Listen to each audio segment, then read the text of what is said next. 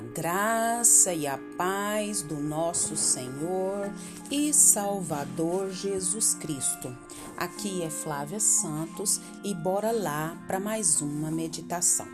Nós vamos meditar nas Sagradas Escrituras em Efésios 4, 1. E a Bíblia Sagrada diz: Vivam de maneira digna da vocação que receberam. Efésios 4, 1. Oremos. Pai, em nome de Jesus, nós queremos com muito temor e tremor pedir ao Senhor perdão, Pai. Perdão porque reconhecemos que somos pecadores, somos falhos. E eu peço ao Senhor, Pai, que me limpe, me purifique, Senhor, e que eu possa andar conforme a tua palavra, a obedecer os teus mandamentos. Que a cada dia, Pai, o Senhor, Pai, me atraia para a tua presença Limpa-me, santifica, clamo o Senhor uma vez mais. Quero agradecer, Deus amado, por mais um dia. Quero agradecer porque até aqui, Pai, o Senhor tem nos sustentado com mão forte, com mão de poder. O Senhor tem cuidado de nós de uma maneira toda especial. O Senhor tem provido, o Senhor tem protegido, o Senhor tem feito grandes obras. Só temos que agradecer o Senhor por todas as dádivas. E a maior dela, Pai, é ter Jesus como nosso Senhor e Salvador. Ter a certeza, Pai, que quando fechar os nossos olhos aqui, vamos abrir na glória. Pai, ter livre acesso ao Senhor, poder falar com o Senhor. Pai, não temos palavras para agradecer esse grande privilégio, que não fomos nós que aceitamos Jesus, mas foi Jesus que nos aceitou e nos escolheu. Pai, continua falando conosco. Nós precisamos e necessitamos da tua palavra, do teu amor, do teu afago, da tua direção, das tuas orientações, do teu consolo. Clamamos a ti e somos agradecidos no nome de Jesus. Amém. Nós vamos falar hoje sobre viver de modo digno. Viver de modo digno. E o versículo que nós lemos de Efésios 4:1 diz: "Vivam de maneira da digna da vocação que receberam. Vivam de maneira digna da vocação que receberam." Hoje os valores estão todos trocados. Hoje o que é certo é errado, o que é errado é certo, e infelizmente isso tem entrado dentro da igreja do Senhor. E nós, como povo de Deus, nós precisamos ler a Bíblia, estudar a Bíblia e é, ruminar essa palavra e obedecer essa palavra, porque é a palavra de Deus. A gente observa que se no domingo é, há uma partida de futebol ou algum filme ou alguma coisa termina um pouco mais tarde, o culto se atrasa com a demora de muitos para chegar. O pessoal da música chegará em cima da hora e terá de improvisar. E às vezes até o sermão, a palavra, a mensagem será feito é, de maneira rápida, um, um, um uma palavra pequena sobre o resultado que da partida. E tem gente que ainda vai comentar durante a palavra sobre a partida de futebol. Pode até parecer cômico, mas o fato é que estamos tão é, entranhados no mundo que de alguma forma acabamos nos é, acabamos envolvidos. Em vez do mundo nos imitar, nós infelizmente, estamos imitando o mundo. Nos países é, que vivem missionários por todo o mundo, hoje se proíbem manifestações religiosas diretas, porque feriram a diversidade religiosa. Nas escolas, os professores não podem usar a palavra de Deus, a Bíblia, porque ninguém pode impor o que quer que seja a outro. A oração pública nesses mesmos países agora pode causar processo e até perda de emprego. Mas em nosso país é fácil passar por cristão da maneira como se queira, sem maiores compromissos, é, direitos, né? É, sempre há direitos e deveres.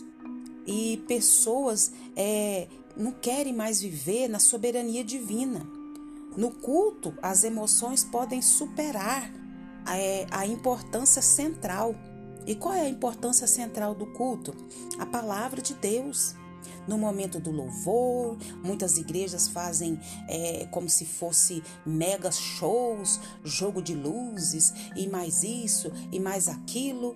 E na hora da palavra, que é a parte mais importante do culto, já não tem tanta importância.